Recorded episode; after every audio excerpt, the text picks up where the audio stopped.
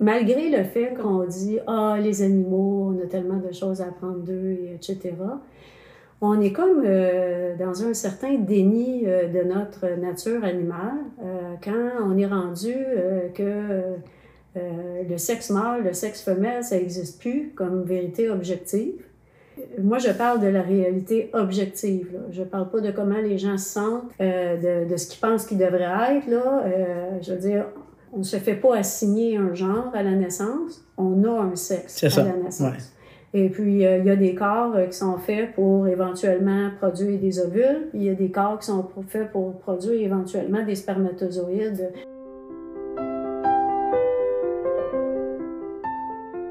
Repère avec Louis-André Richard. Caroline Kilsdonk, ou l'art de tracer la frontière entre l'homme et les autres animaux. Léonard de Vinci a écrit Le jour viendra où les hommes regarderont le meurtre des animaux comme on regarde aujourd'hui le meurtre des êtres humains. Ce jour est-il arrivé? À bien des égards, il semble que oui. Nous vous invitons aujourd'hui à la conversation avec la vétérinaire Caroline Kilsdonk, qui, grâce à sa grande expertise sur le soin animal, nous offre l'occasion d'une réflexion plaçant les repères, les limites et les atouts de notre coexistence avec les autres animaux. Bonne écoute!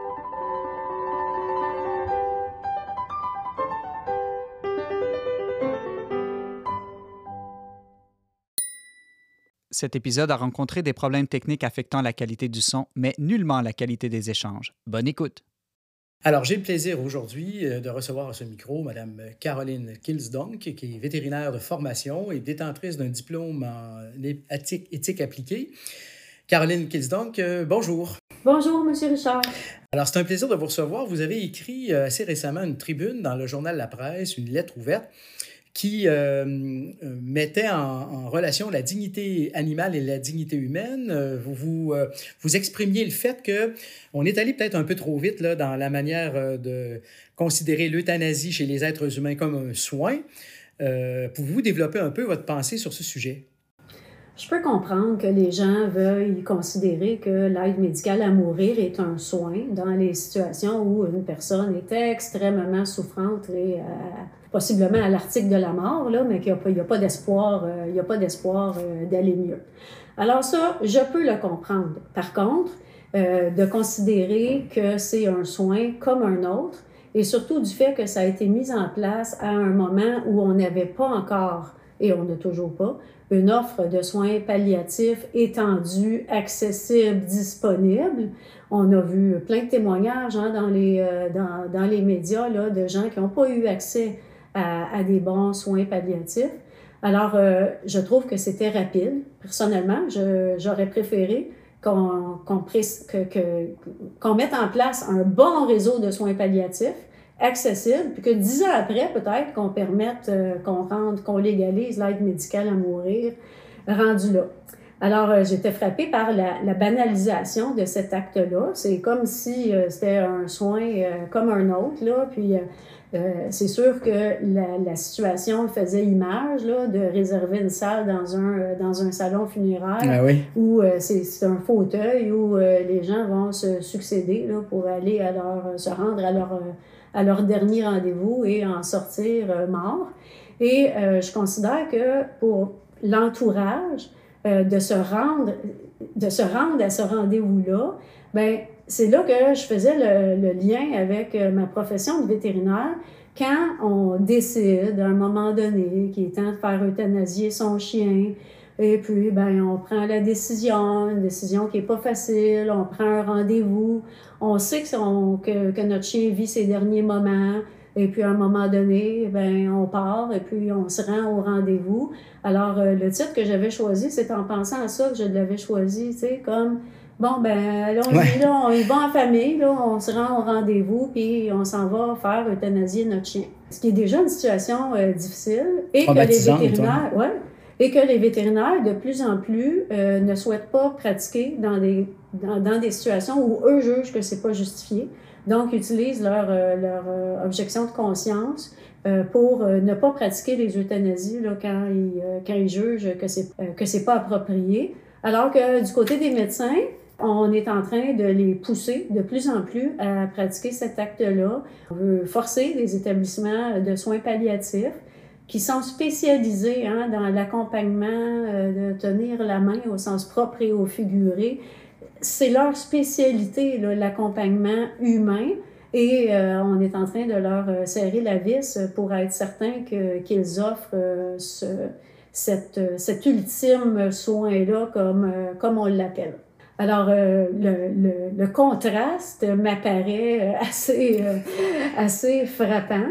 Puis, euh, alors que euh, l'aide médicale à mourir n'est même pas disponible dans les milieux euh, de vie partout. Là. Encore moins les soins palliatifs. Puis encore, moins. les soins palliatifs, ce qui aurait dû vraiment précéder. D'ailleurs, puisque vous êtes vétérinaire, corrigez-moi si je me trompe, mais l'appellation ou le, le lien entre l'acte de l'euthanasie et la possibilité de considérer ça comme un soin, ça faisait pas partie du tout du vocabulaire du monde de, vétérinaire euh, jusqu'à ce que la loi s'occupe des choses humaines, là, non? Euh, pas du tout. Et je vous dirais aussi que dans d'autres pays, on l'appelle de par euh, son vrai nom. C'est de l'euthanasie. Alors euh, qu'ici, on a vraiment voulu jouer euh, avec euh, des euphémismes, là, en partie pour des raisons légales, mais aussi pour que ça passe plus facilement. Ça choque moins l'oreille d'entendre aide médicale à mourir que d'entendre euthanasie. Le prof de philo que je suis, d'ailleurs, est très attaché aux mots. Moi, je suis très rébarbatif à l'idée de parler de l'aide médicale à mourir ou de l'euthanasie, puisque c'est ça comme un soin, parce que quand je cherche à définir les termes, jamais un soin supprime son objet.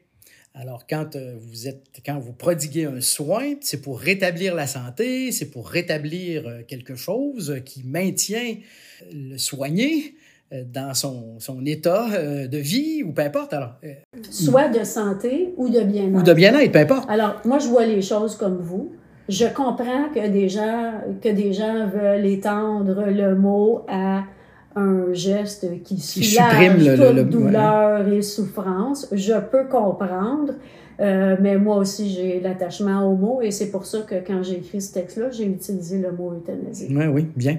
Écoutez, je, je, je, profite encore une fois de votre expertise de, de vétérinaire pour vous, euh, comme vous avez une longue, une longue expérience dans, dans le domaine, comment vous, vous lier et délier, c'est-à-dire comment vous, vous euh, mettez ensemble et puis vous distinguez euh, ce qu'on appellerait la, la, valeur intrinsèque de l'être humain, la, dignité humaine versus la dignité réelle qu'on doit exercer à l'égard de tous les autres animaux. Il y, a il y, a un nivellement ou il y a une différence? Il y a certainement une différence. Elle est là.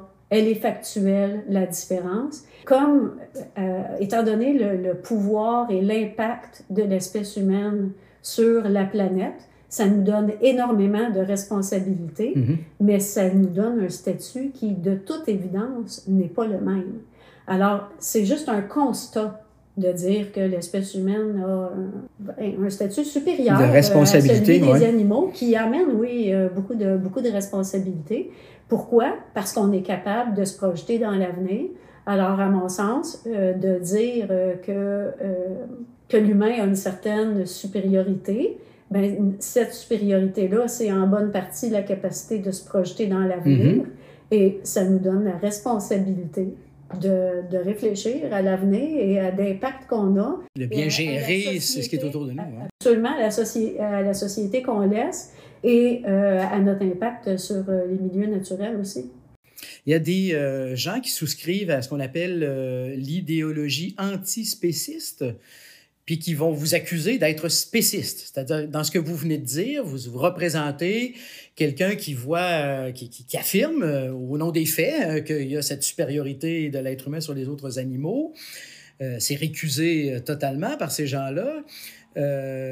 qui, je pense, tiennent leur argumentaire sur le fait qu'il y a une sensibilité commune entre toutes les espèces animales. Comment vous développez euh, votre réponse à l'égard de cette accusation contre vous, là, méchante vétérinaire? Je partage tout à fait la conscience de la sensibilité partagée. De, je, je suis très, très, très consciente et ça me passionne d'ailleurs euh, de nos racines animales, du fait que l'humain est une espèce Mhm. animale, qu'on n'est pas si différent. Euh, donc, il y a pas, euh, c'est pas des différences fondamentales. Je souscris à ça euh, totalement. Est-ce qu'on, si on considère comme une accusation de me dire que je suis euh, spéciste, eh bien, euh, c'est que j'ai le courage de dire, euh, de décrire les faits. Et aussi, euh, dans ma vision éthique, de manière générale, moi, j'aime réf- euh, réfléchir à des questions éthiques qui peuvent inspirer nos actions. Mhm. Alors, euh, comment ça m'inspire dans mes actions? Et il faut que ce soit réaliste. Et il faut que ce soit cohérent. Est-ce que je serais, on serait capable d'appliquer une philosophie antispéciste à l'ensemble de notre fonctionnement social et nos relations avec le vivant? Non. C'est complètement Pourquoi? impossible. Ben, si, euh, vous, euh, si on dit euh, que euh, le, le coyote et euh, le chevreuil euh, et l'araignée et le ver de terre et le canard ont tous une, une, une place égale, moi je vous dis, toutes les espèces ont une importance Mhm. au sein Dans l'écologie, c'est sûr. dans ouais. l'écologie, toutes les espèces. Et c'est moi qui Oui. va en faire le- le- l'advocacy euh, amplement. Donc euh, oui, euh, il y a une place pour toutes les espèces.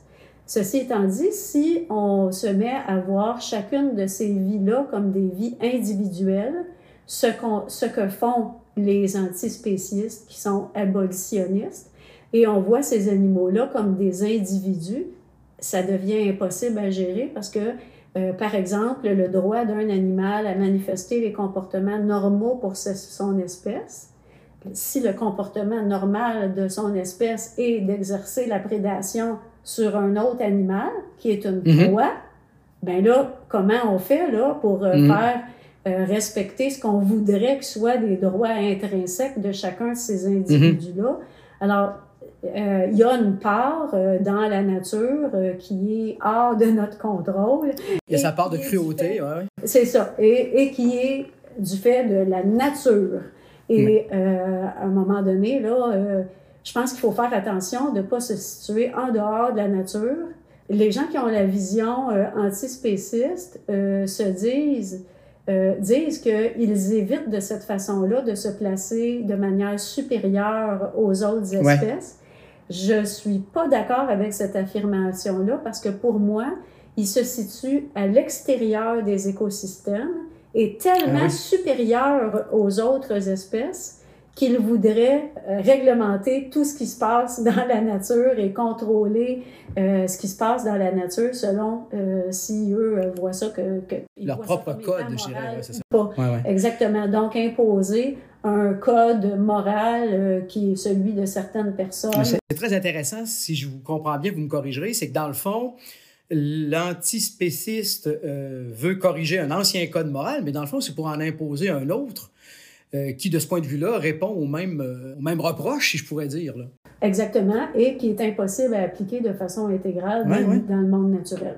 Écoute, je- je- écoutez, je pousse ça un peu plus loin, je me mets toujours dans la peau de l'antispéciste qui vous écoute puis qui dit, écoutez, ouais, je pense que vous m'avez mal compris, je, je, je, je vous dirais la chose suivante, je consens évidemment à respecter les faits, c'est-à-dire que toutes les espèces ne sont pas totalement équivalentes entre le ver de terre, le chimpanzé et nous. Il y a des différences hi- hiérarchiques évidentes, je dirais. Mais nous avons, par notre particularité d'exercer un pouvoir sur le monde qui nous entoure, nous, nous outrepassons, euh, je dirais, le, cadre légitime de nos gestes.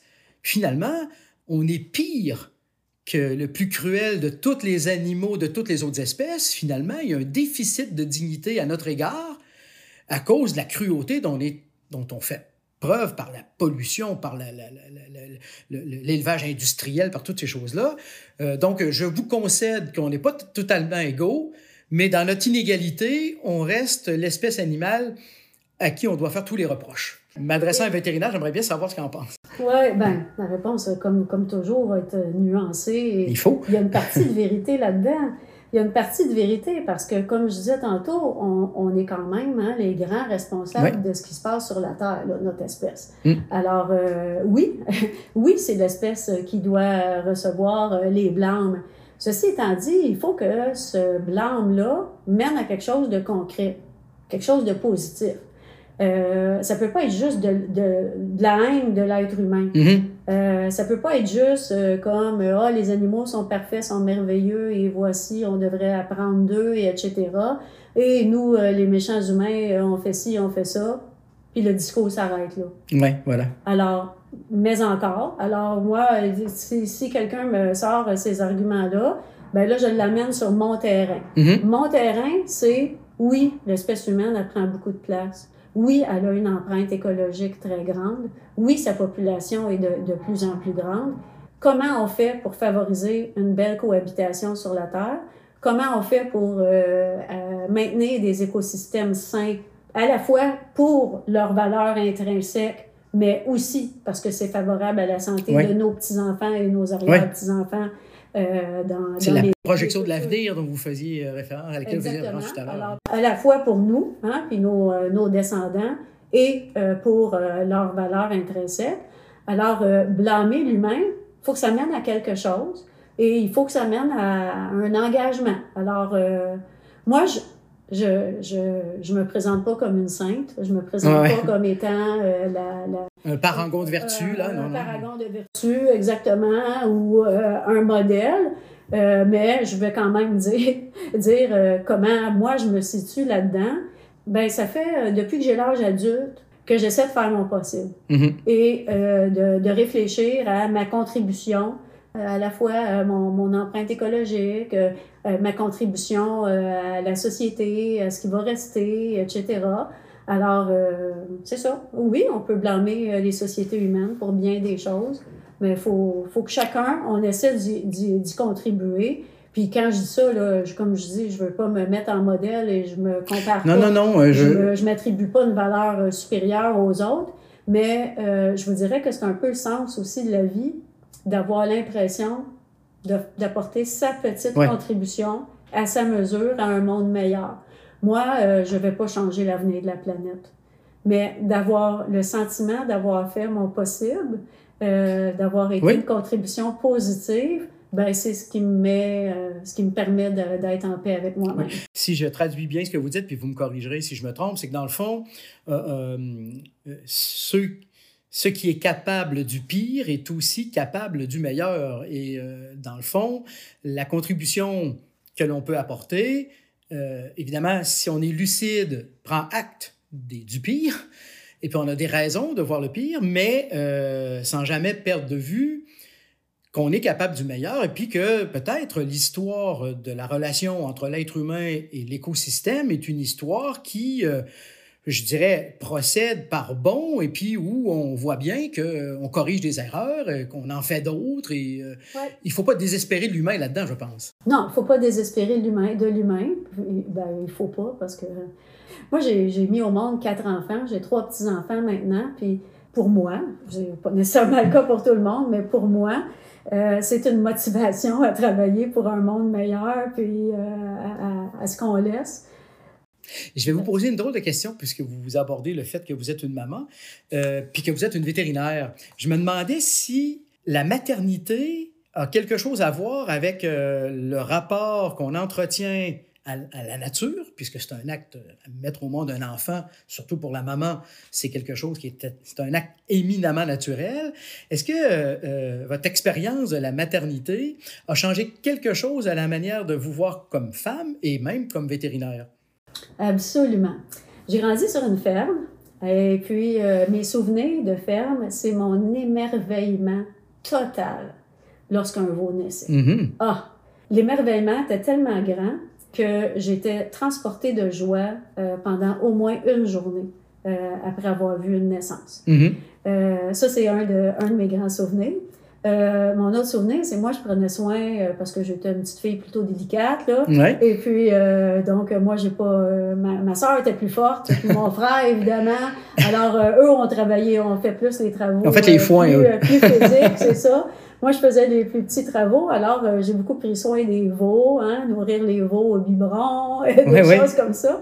Alors, euh, ça, c'était, euh, c'est plus, euh, c'est plus dans mes souvenirs. Et, mais j'ai jamais fait de lien hein, avec une future maternité de ma part. Mhm. Puis en plus, j'étudiais en médecine vétérinaire quand je suis devenue mère. Et puis, euh, ben moi, j'avais fait beaucoup de lectures, là, euh, des lectures des En années sciences 80. sociales, en sciences sociales, des années 80, avec les idées euh, du temps. Et puis, moi, je me sentais détachée du monde animal. Là. Je me rendais pas compte que j'en étais partie et que j'étais, j'étais, j'en étais moi-même un, mais devenu... C'est quand même étonnant. Oui, c'est étonnant. Non, mais c'est vrai, je, je prends la peine de m'arrêter puis de te souligner. C'est étonnant parce que j'ai affaire à une femme qui a été élevée sur une ferme. Oui, Alors que je trouve que beaucoup de mes, cont- euh, mes contemporains euh, ont l'expérience du veau euh, seulement dans l'étal du boucher, euh, Ouais. empaqueté dans le cellophane. Ben, moi-même, euh, avec le recul, je trouve ça très étonnant. Puis en même temps, c'est pas si, si Ouais. étonnant que ça. J'ai commencé en médecine vétérinaire, euh, j'avais 18 ans. Mhm. Euh, mes études en médecine vétérinaire, j'étais vraiment jeune. Et euh, j'avais la tête pleine de mes lectures de sciences sociales que j'aimais beaucoup Mhm. de l'époque. Et puis ces lectures-là, euh, entre autres, il y avait Elisabeth Badinter Oui, qui disait oui, que l'instinct maternel, ça n'existait pas et tout ça. Puis euh, moi, j'avais la tête pleine de, de ces lectures-là. Voilà, fait que j'ai eu mon premier enfant à 21 ans et euh, ça a été toute une découverte. Pour moi, la maternité, c'est une expérience totalement viscérale Mhm. qui est venue me chercher aux tripes. Euh, j'ai porté, euh, j'ai aimé être enceinte. J'ai eu trois autres enfants par la suite. J'ai aimé porter un enfant. Euh, j'ai aimé allaiter. J'ai adoré bercer, dorloter. Moi, j'ai. et puis, à un moment donné, on fait des connexions, là, puis on commence à lire hein, sur les hormones, les effets des hormones, de, de différentes hormones, les effets facilitateurs sur l'attachement, etc., tout ça. Puis à un moment donné, tous ces liens-là euh, se font. C'est un peu comme ça que toute cette intégration-là euh, s'est faite. Et puis, euh, plus tard, euh, je me suis intéressée aussi euh, aux différences entre les sexes du, du côté des neurosciences. Là, euh, il y a un courant de pensée qui veut nier qu'il y a des différences euh, de- Ouais. dans les cerveaux euh, entre les sexes en disant euh, que si tu regardes une structure du cerveau, étant donné qu'il y a des- beaucoup de variations entre les individus, un peu, je vais Oui, faire la oui. comparaison. Si on dit qu'une personne mesure 5 pieds 7, vous savez pas, est-ce que c'est un homme ou une femme? Mhm. C'est souvent comme ça si on regarde une des structures du cerveau. Par contre, euh, si on regarde une popula- la, la, la, la distribution... Oui, euh, dans une les- population donnée. dans une population donnée, si on, on regarde parmi euh, les personnes qui mesurent 5 pieds comme moi, il n'y en a pas beaucoup qui sont des hommes. Puis parmi Ouais. ceux qui, sont, euh, qui mesurent euh, 6 pieds 4, il n'y en a vraiment pas beaucoup qui sont des hommes, des femmes. femmes. C'est vraiment exceptionnel. Donc, il y a des différences de groupe. Fait que si on regarde l'ensemble du cerveau, il y a, c'est très facile d'identifier si c'est un cerveau féminin ou masculin. C'est sûr que si on observe une seule structure, c'est c'est difficile. Alors, ce qui m'intéressait, c'est euh, les différences entre les sexes en neurosciences, qui sont, qui sont euh, scientifiquement là, euh, validées, ouais. établis, et les choix professionnels. Ça, c'est ce qui, fait, ce qui a fait l'objet de vos études en bioéthique, hein, Ouais, c'est ça? ouais. Alors, j'ai pas établi des liens précis entre telle structure et tel choix professionnel. C'est pas, euh, c'est, c'est plus des liens euh, plus euh, vastes. C'est de dire si il y a tant de différences dans les cerveaux des hommes et des femmes comme groupe. On s'entend qu'il y a des individus là, qui, euh, qui, qui, qui ne suivent pas là, euh, euh, les différences de groupe. Mais s'il y a tant de différences comme groupe, c'est pas étonnant que les choix professionnels soient différents. Alors, on Mm. ne peut pas penser que toute la différence dans les choix professionnels est due au modèle qu'on nous impose. Il y en a une partie aussi qui est due à des différences.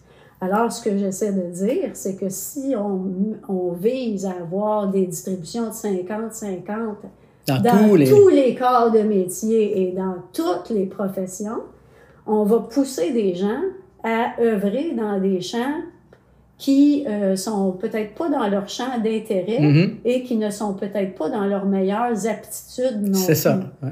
Alors, euh, il faut se, un petit peu se libérer de ça et euh, aller dans une, une attitude d'acceptation d'ouverture au choix libre. Hein? On n'est plus comme il y a 50 ans, là, que ben non, tu vas pas faire ça parce que tu es une femme mm-hmm. ou tu vas pas faire ça parce que tu es un homme. On accepte euh, ces, ces choix-là. Euh, donc, une, une attitude d'acceptation. Mais aussi, avec des aptitudes qui sont biologiquement ancrées. C'est ça le point, non? Exactement. Puis ils ne sont pas ancrés chez chaque individu, là, je le répète. Oui, oui, oui, oui très bien. Ça, je, je, je, le répète parce que quand on sort des arguments comme ceux-là, les gens vont dire l'équivalent, ça va être l'équivalent de dire, tantôt je faisais une analogie avec la grandeur. Là, les gens vont dire, euh, oui, mais ma, ma soeur mesure six pieds. Oui, c'est ça. C'est, ben oui. c'est ça. Ça va. Correct. C'est correct. C'est l'exception qui confirme la règle.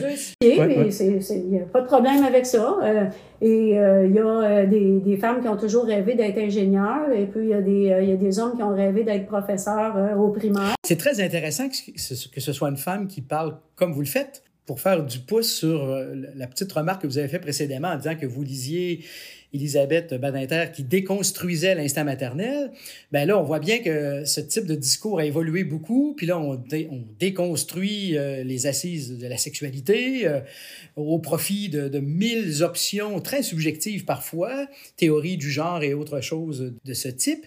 Et euh, je disais que c'est intéressant que c'est une femme qui en parle, puisque dans cette façon de revoir même la science, on va accuser euh, la biologie d'être trop masculine. Vous avez déjà entendu ce genre de choses? Donc, euh, j'aime bien l'approche par laquelle euh, vous passez, qui montre que, dans le fond, par la, la, la, neurobiologie, on est quand même capable de dire que par-delà les différences individuelles, il y a quand même quelque chose qui subsiste en lien direct avec la nature. Et puis, il y a quand même des reproches qui sont, qui sont justifiés, envers la biologie oui, les sciences médicales. Par exemple, sur euh, les études euh, qui, euh, qui vont, qui vont des études d'efficacité de médicaments, par exemple. Ah oui, oui. Bon, alors c'est important qu'il y ait autant d'études qui soient faites sur des femmes qu'il y en a sur des hommes, pour des hommes et tout. Alors, comme dans l'ensemble de mes propos en général, oui, il y, a, il y a des reproches à faire, il y a des nuances à apporter, il y a des choses à améliorer. Ceci étant dit, il ne faut pas tout balayer du revers de la main. Et c'est pas parce que des études euh, font des constats sur des différences que ça mène à une normativité d'imposer des choses à, des individus. D'ailleurs, le, reproche que vous soulevez donne raison à votre explication scientifique. C'est-à-dire, si on a négligé de ne pas faire la différence entre ce qui concerne la réaction masculine à certains médicaments au détriment de la réaction féminine, c'est bien parce qu'il n'y a pas totalement identité des réactions. Euh, alors, euh, forcément, euh, on a du chemin à faire, puis faisons-le de ce point de vue-là. C'est très, très juste ce que vous dites. C'est une admission en soi qu'il y a une réalité scientifique, biologique, physiologique qui est différente.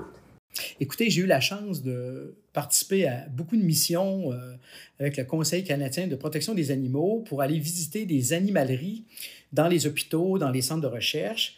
Et euh, il y avait une, blague qu'on se faisait tous. Euh, à chaque fois, surtout quand on allait dans les hôpitaux, c'était de rentrer dans un hôpital, bon, qui est en constante euh, rénovation parce que l'édifice était vieux, mais pour se rendre à l'animalerie dont personne ne connaissait l'existence. Hein, c'est très, encore aujourd'hui assez tabou hein, de voir que dans chaque hôpital du Québec, même dans les cégeps, il y a des animaleries. On le cache parce qu'il y a une espèce de de fausse pudeur peut-être, justement dans la conception qu'on se fait du rapport à l'animal.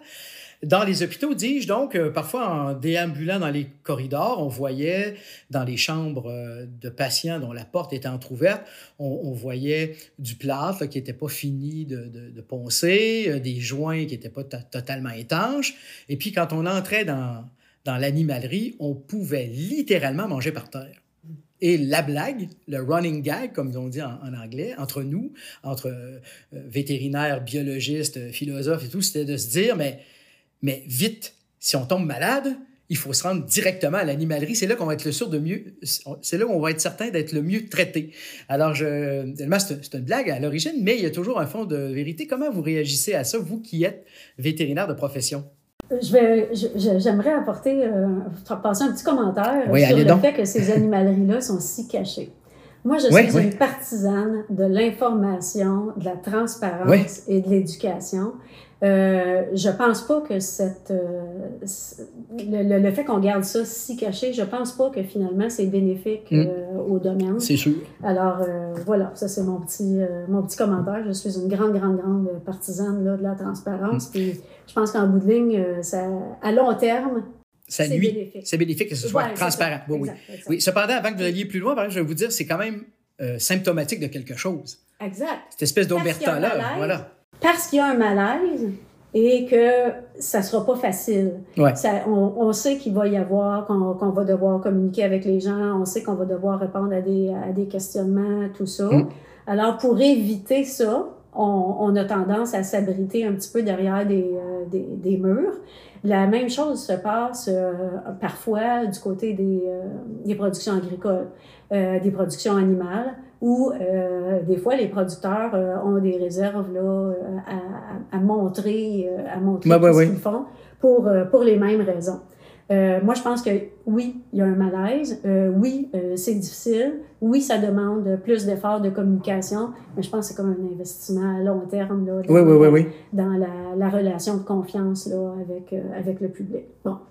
Ensuite, euh, ben, écoutez, euh, c'est sûr que l'accessibilité des soins vétérinaires est tellement, c'est tellement plus rapide, c'est tellement... Et on a des attentes envers les vétérinaires. hein. Déjà que les vétérinaires sont très disponibles puis que les gens peuvent faire voir euh, leur, euh, leur, leur animal euh, rapidement.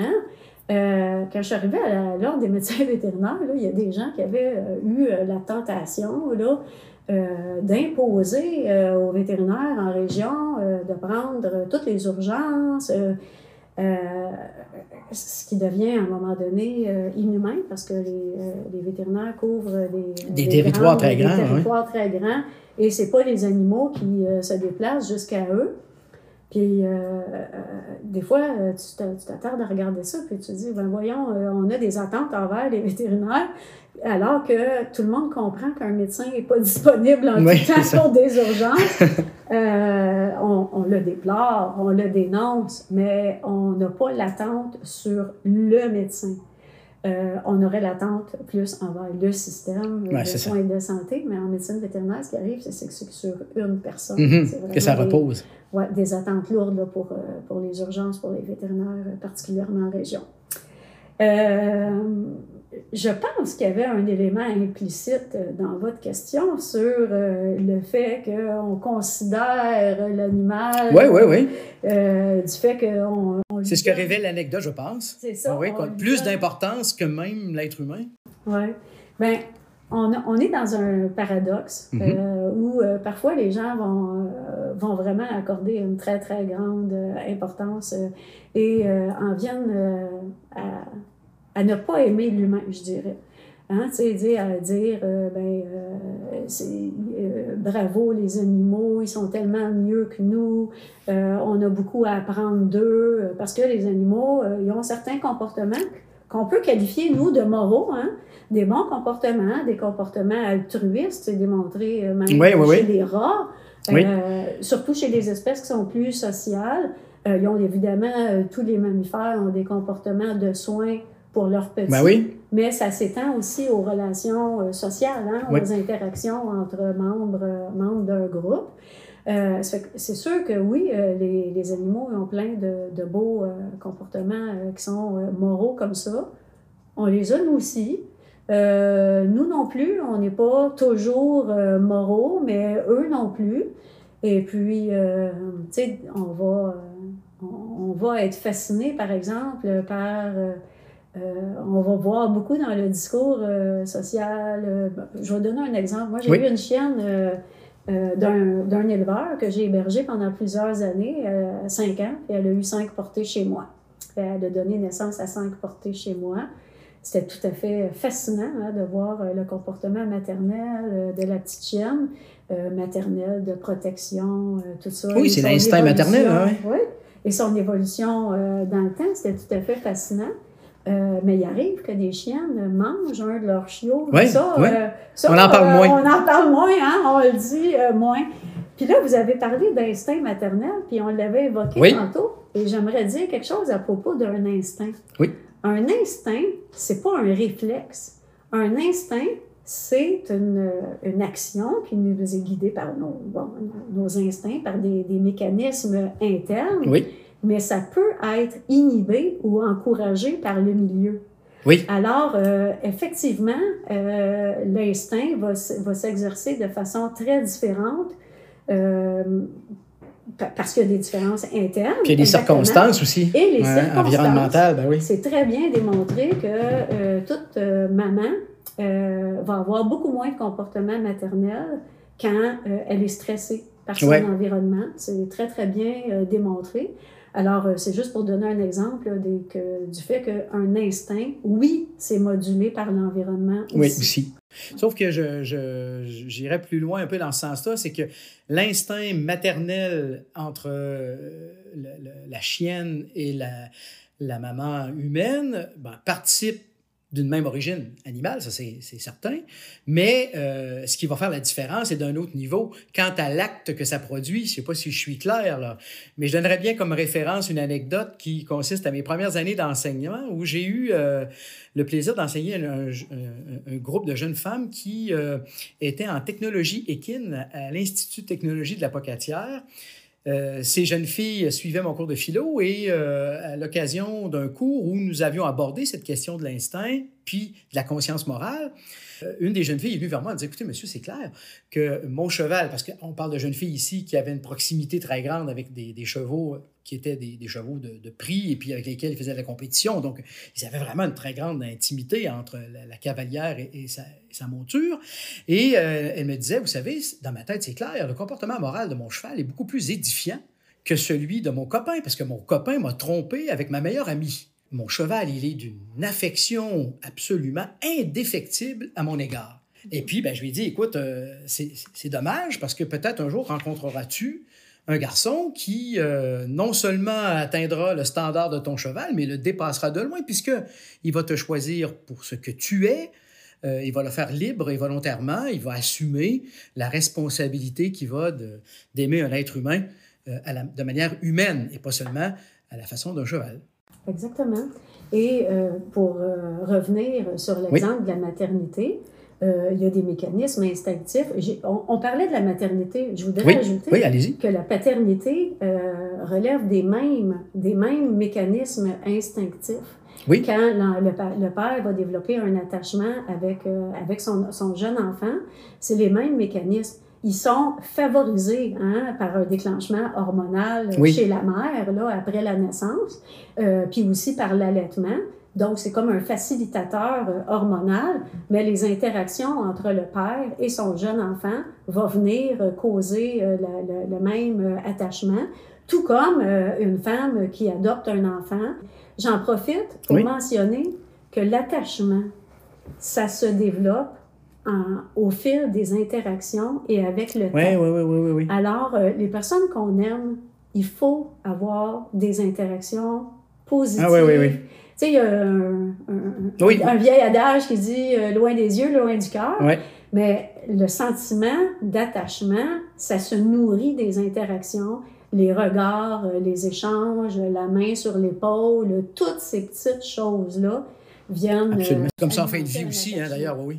D'ailleurs, euh, là- là-dessus, euh, on n'aura pas d'occasion de, de, de, de chicane, puisque le, le- la tradition philosophique depuis le tout début, hein, en commençant par le philosophe grec Aristote, disait que nous, nous sommes des zoon politikon, c'est-à-dire des animaux sociaux.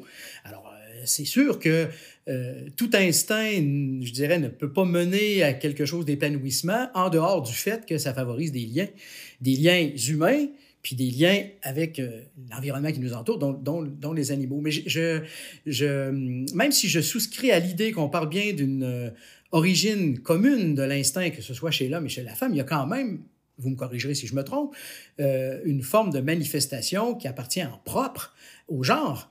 La maman et le papa vont finir par développer un attachement similaire à l'égard de leurs enfants, mais certainement pas de la même manière.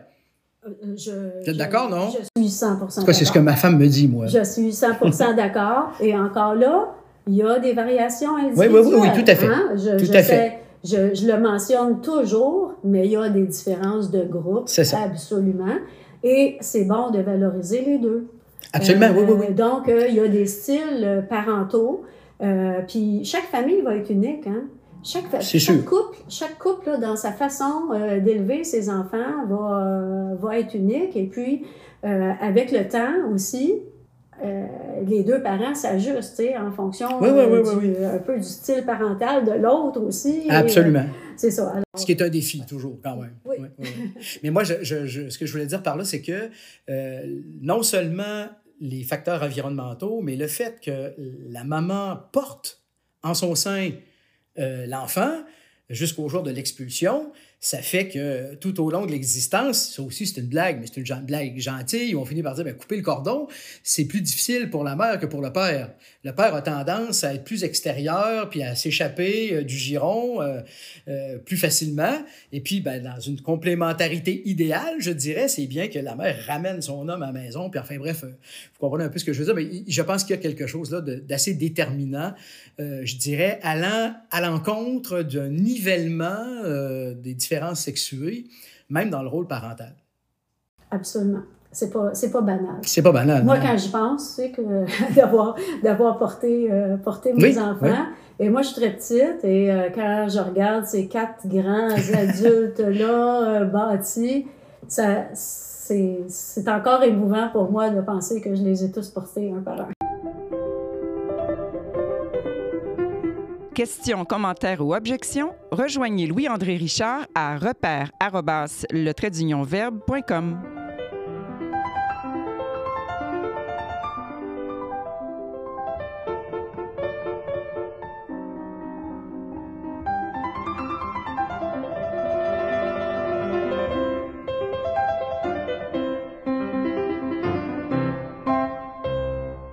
Il me semble qu'en général, l'affection de l'enfant porté à la mère, euh, même si euh, il y a une, affection comparable envers le père, est jamais totalement équivalente. On est toujours plus lié à sa maman. C'est très bien ainsi, ce qui va clore ce sujet.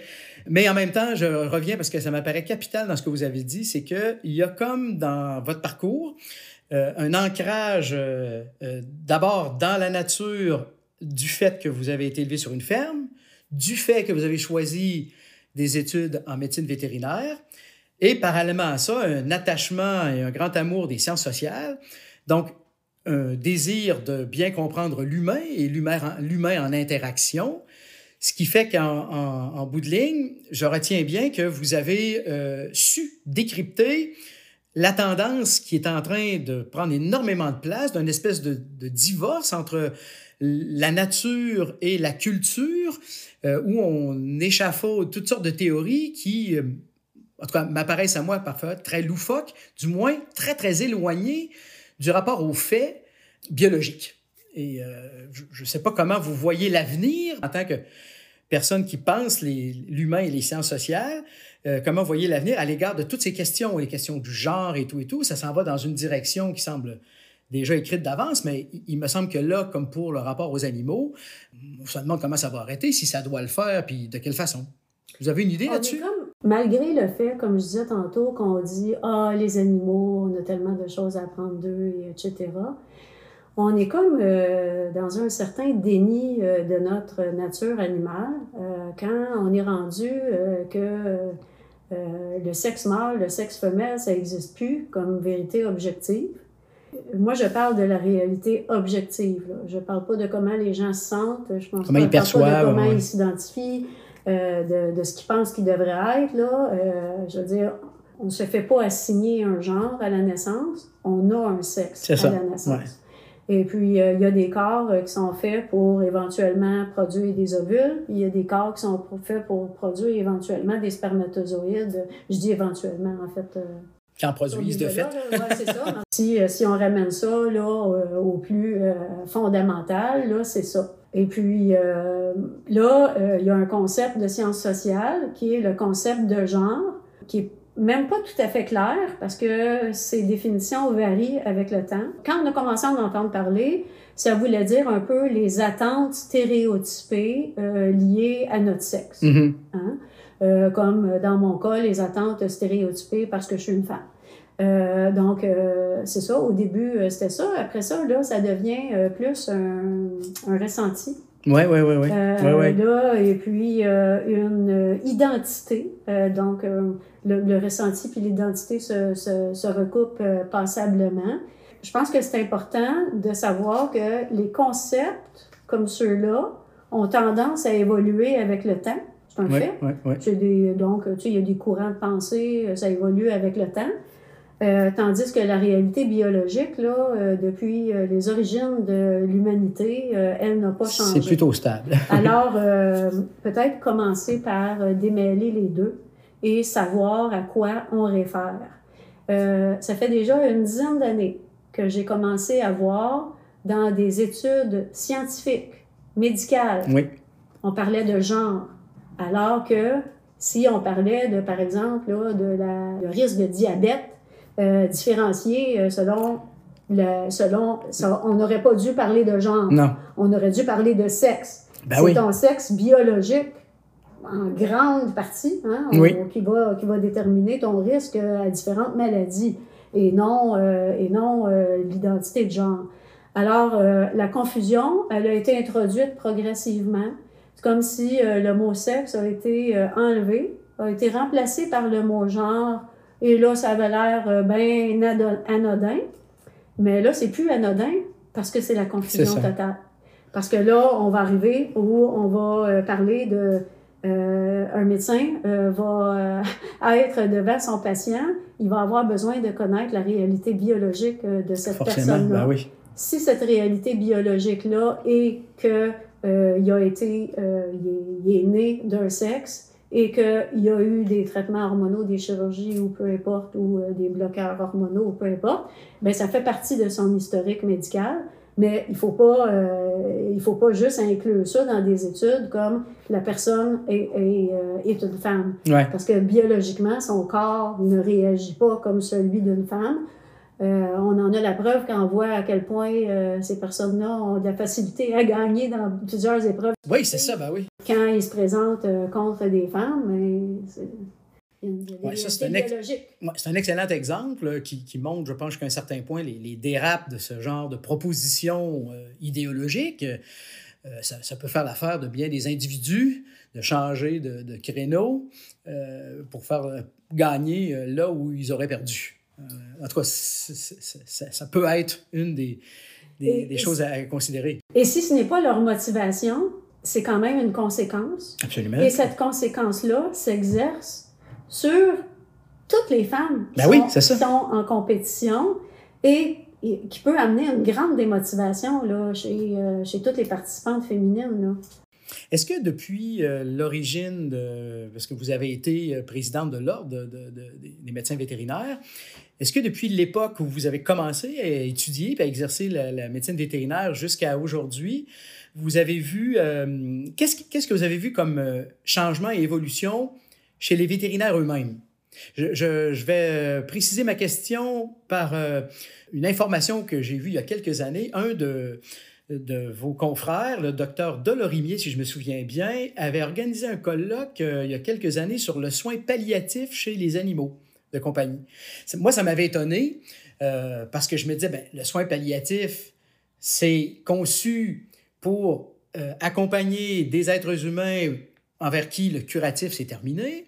Puis là, je me disais, ben, faire une espèce de copier-coller de cet environnement de réflexion pour les animaux de compagnie, je me disais, c'est peut-être une projection finalement, c'est des soins palliatifs pour les maîtres, plus que pour le chien, le chat ou... Alors, c'est un peu ça qui motive ma question. Est-ce que les choses euh, ont changé, sûrement en partie pour le mieux, mais aussi avec des périls qui sont... que vous pourriez identifier si vous en voyez? Ah, là, là, on, va, on se concentre. La, question est tellement vaste, on va se concentrer sur, les animaux de compagnie et oui, sur oui, cet parce que j'imagine que oui. Le docteur Delormier est un oncologue. Alors, ah c'est ce qui explique là, euh, euh toute euh, un oncologue pour, euh, vétérinaire. Oui, ouais, pour animaux de compagnie. Alors, euh, ah oui. tout ce qui relève de l'oncologie en médecine vétérinaire nous amène à toutes ces réflexions-là. C'est ça, oui, oui. parce que, et, en plus, il y a beaucoup de traitements de, chimiothérapie ou de, traitements expérimentaux qui sont faits sur les chiens et dont les avancées scientifiques profitent aux humains. Les avancées scientifiques sont faites en traitant des animaux de compagnie dans des protocoles de recherche ne vont pas souvent pas bénéficier à la médecine vétérinaire elle-même parce que par la suite, euh, mettre en marché un produit pour le marché vétérinaire, c'est très dispendieux Ben pour oui. l'industrie. Alors, euh, c'est vraiment très, très peu probable que, que, que, le produit en question soit mis en marché euh, pour, pour les animaux. Euh, donc, on parle de traitements expérimentaux en oncologie qui visent principalement à des avancées euh, pour les humains. Le propriétaire qui va vouloir embarquer dans ces, euh, ces protocoles-là, lui, il a espoir d'un bénéfice pour son animal, un espoir qui, qui est possible, mais, Mais qui est pas assuré. Qui n'est pas assuré. Puis c'est là que c'est important qu'il y ait vraiment un consentement libre et éclairé. Alors, euh, y a, par contre, euh, il y en a des traitements qui sont bien euh, démontrés efficaces là, pour certains cancers, là, déjà chez les chiens, avec des taux d'efficacité variables et avec un engagement quand même hein, de la part des, du propriétaire. c'est quand même un engagement, là, mettre un de ces animaux sous chimiothérapie. Alors voilà, tout ce qui est la question de l'oncologie, ça pose beaucoup de questions. Et puis, les soins palliatifs pour animaux, effectivement, quelle est la justification morale que les gens ont euh, de vouloir, euh, parce qu'on pourrait l'euthanasier l'animal, là, rendu là, Puis ça va finir comme ça. s'il a besoin de toute soins façon. palliatifs, Ouais. hein, on pourrait peut-être l'euthanasier tout de suite au lieu de lui donner euh, quelques semaines de, de soins palliatifs. Alors, quel est l'argument éthique que les gens Ben ouais. donnent? Il est difficile. Il est difficile, on Ben ouais. ne l'entend pas tellement. Je le trouve euh, pas euh, cohérent, tu sais, comme euh, ah je lui dois ça ou ah je veux Ah ouais. je veux qu'il puisse vivre le plus longtemps possible. Ben ok, mais euh, quelle est la qualité de vie de l'animal pendant ces ben là, il est en soins palliatifs, on soulage sa douleur, mais est-ce qu'il y a un bénéfice? Ah, C'est intéressant. à ce ouais. qu'il vive Ouais, ces deux semaines de plus là? C'est c'est peut-être un. Est-ce que la motivation profonde est plus l'incapacité du maître à prendre la décision finale et que ce soit terminé? C'est probablement le cas dans certains Puis ça- ça met en évidence euh, ce que vous disiez précédemment, je pense, c'est-à-dire que ça, ça, ça nous replonge au cœur de la relation elle-même, où il n'y a pas la même réciprocité. Le soin palliatif pour l'espèce humaine, pour les êtres humains, c'est que, on- en tout cas ceux qui en font l'expérience voient bien que euh, accompagner quelqu'un jusqu'au bout, dans, le- dans le confort que, que permettent les soins palliatifs, euh, il, y a un, échange. Il y a un échange même tactile, puis on sent bien, pour moi, j'ai vécu ça moi-même avec des proches, on sent bien qu'il y a quelque chose qui se passe entre deux consciences qui se rencontrent. Avec l'animal de compagnie, on n'aura pas cette, même proximité, du moins dans ce qui apparaît comme étant une phase palliative. Tout cas, c'est une grande question, c'est un vaste sujet, mais c'est intéressant parce qu'on on a commencé notre entretien avec l'euthanasie pour les, animaux euh, non humains, puis on termine avec cette question des, soins palliatifs pour les animaux, mais ça met peut-être plus en valeur l'importance des soins palliatifs pour les êtres humains. On arrive presque à la fin, mais je vous vois trépigner, je vous écoute, alors Oui, ben, j'ai envie de, de dire, euh, moi j'ai trois chiens. J'en ai deux qui sont vieux. Euh, quand j'en ai un qui va vraiment approcher de la mort, euh, si euh, je lui donne pas de soins palliatifs, mais que je le fais euthanasier au moment où il, aurait, C'est ça, ouais. il serait rendu à avoir besoin de soins palliatifs, euh, ça ne va pas atteindre mes autres chiens, ça va pas les inquiéter et ils vont pas se Ouais, ouais, ouais. Ah, mais moi, est-ce qu'on va m'abandonner? Ouais, est-ce que je vais absolument. avoir les soins? Est-ce que si? Est-ce que ça? Euh, ben, ils vont vivre probablement un deuil euh, de, de Une de la absence, compagnie, hein? Ouais, c'est ça, ouais, de leur euh, euh, de leur, euh, de leur compagne de vie. Je parle au féminin parce que c'est des deux femelles, là, ces deux-là. Euh, mais ils vont pas avoir cette conscience-là et ils vont pas se demander est-ce que moi je vais devenir un fardeau et toutes les questions que les Ben humains oui, se peuvent euh, se poser. Et puis, euh, il y a peut-être une dernière Oui. chose que je voudrais dire. Vous avez évoqué euh, la, la communion, la communication avec un, un être humain. Elle n'est pas toujours euh, là. Puis peut-être que je vais finir avec cette anecdote-là, qui Hmm. est un des magnifiques moments de zoothérapie euh, que Ah j'ai oui, vécu. oui, oui. Ouais. Ah, ça, c'est un sujet qu'on n'aura pas eu le temps d'aborder, mais Ouais. la zoothérapie, pour avoir vécu en milieu de soins palliatifs, c'est génial. là. Moi, je- je- j'allais trois après-midi par semaine pendant cinq ans dans trois CHSLD euh, différents. Et il y avait, ben, c'est des soins de longue durée, il y avait aussi des soins palliatifs sur place. J'avais mes, mes, fidèles, disons, hein, mm-hmm. Moi, la, la, zoothérapie, là, comment je la voyais, c'est euh, une intervention de qualité de vie, une possibilité de connexion, de créer des liens. Les gens créaient aussi beaucoup de liens avec moi. Euh, souvent, les gens euh, flattaient le chien avec une main, puis ils me tenaient l'autre main, hein, ou ils me flattaient le bras à moi. Oui, oui, oui, oui, oui. puis, probablement que si j'étais arrivée sans chien, ce contact tactile-là n'aurait pas, eu lieu. Ah, c'est bien. probablement jamais eu lieu avec moi. Puis euh, le toucher, c'est très affectif. C'est essentiel. C'est vraiment bon. Alors, euh, donc, j'allais là régulièrement et euh, il y avait un patient qui, qui avait aucun intérêt pour mes chiens. C'était un homme avec une démence très avancée. puis j'avais essayé à quelques reprises de même prendre sa main, la mettre en contact avec le pelage. Il n'y avait aucune réaction. Par contre, euh, sa femme, qui allait le voir tous les jours, était toujours contente de me voir et de parler de chien et tout ça.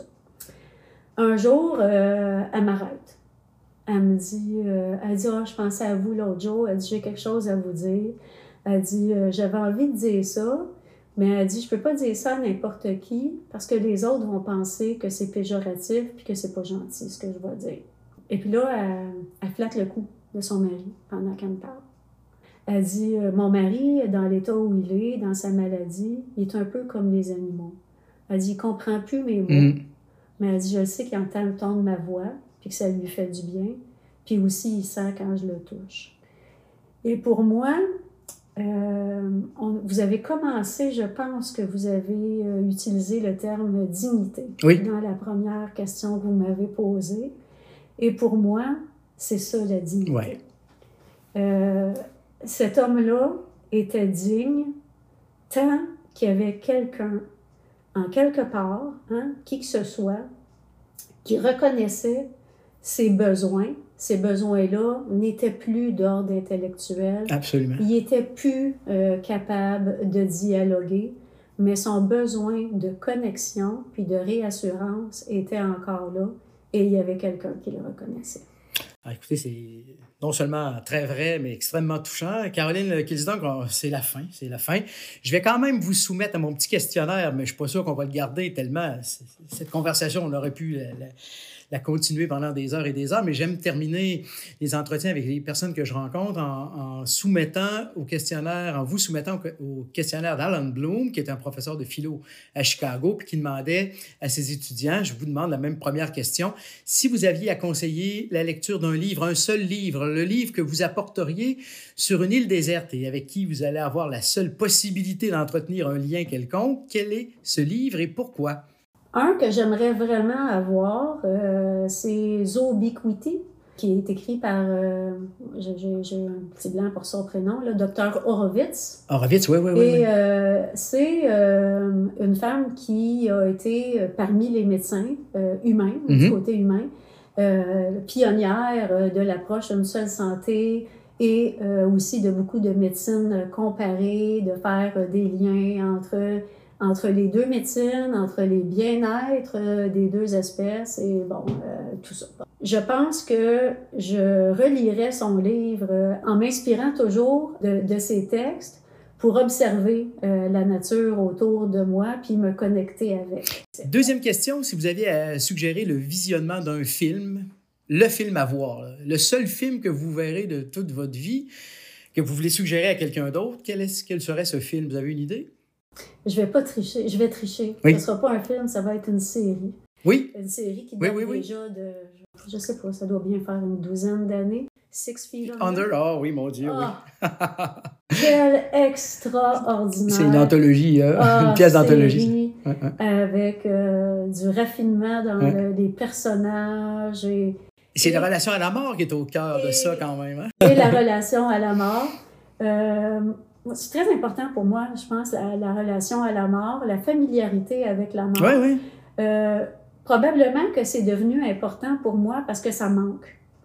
Ouais, euh, Et que j'ai senti que, que, ça manquait euh, peut-être autour de moi, donc j'ai senti le besoin de, de, de, de cette connexion-là avec euh, la mort. Peut-être aussi parce que, tu sais, je, je, vous ai dit combien c'était important pour moi, mon rôle maternel, ouais. d'avoir eu des enfants.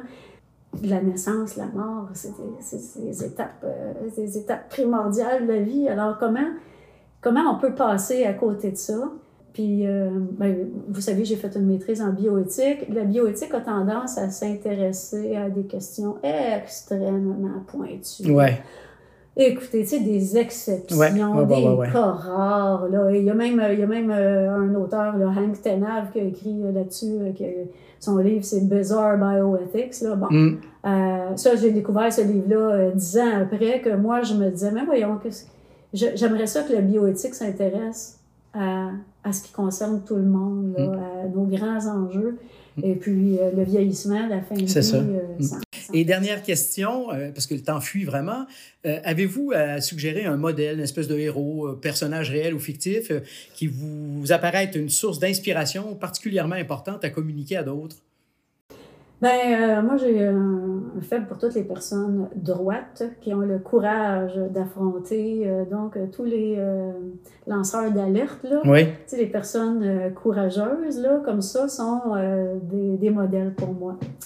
Euh, j'ai pas la prétention de, de- d'avoir, euh, d'avoir eu des, des aussi gros dossiers, mais pour moi, c'est très inspirant. Et euh, je dirais aussi un chercheur qui s'appelle Yak Panksepp, OK. je devrais dire qu'il s'appelait, parce qu'il est décédé il y a quelques années. Ma seule photo de groupie, c'est moi avec, Avec ce lui. chercheur-là. C'est bien.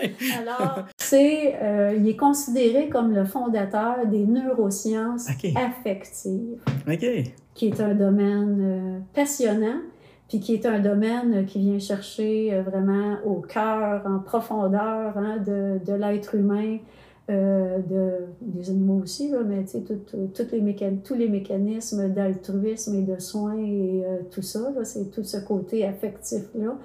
Et c'était une personne profondément humaine, en plus euh, de, de- d'être un, un scientifique euh, chevronné. Ben, écoutez, euh, c'est très éloquent et ça correspond bien euh, quand on vous fréquente un peu à, ce que vous êtes. Alors, écoutez, merci beaucoup pour cette générosité euh, avec cet entretien. Merci, puis au plaisir de vous revoir ou de, de vous réentendre peut-être pour un autre balado, un de ces jours, qui sait. Ce fut un grand plaisir. Merci beaucoup.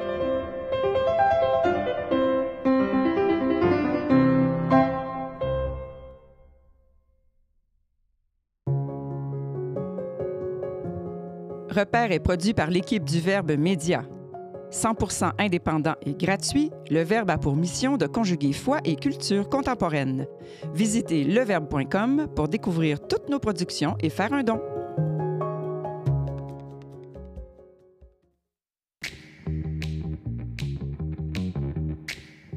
Qu'est-ce que Jésus, les multivers, le Seigneur des Anneaux et les couches de bébés recyclables ont en commun?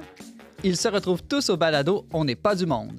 Animé par l'équipe du Verbe Média, chaque épisode conjugue foi chrétienne et culture contemporaine avec intelligence et humour. Abonnez-vous dès maintenant au balado et suivez-nous sur YouTube.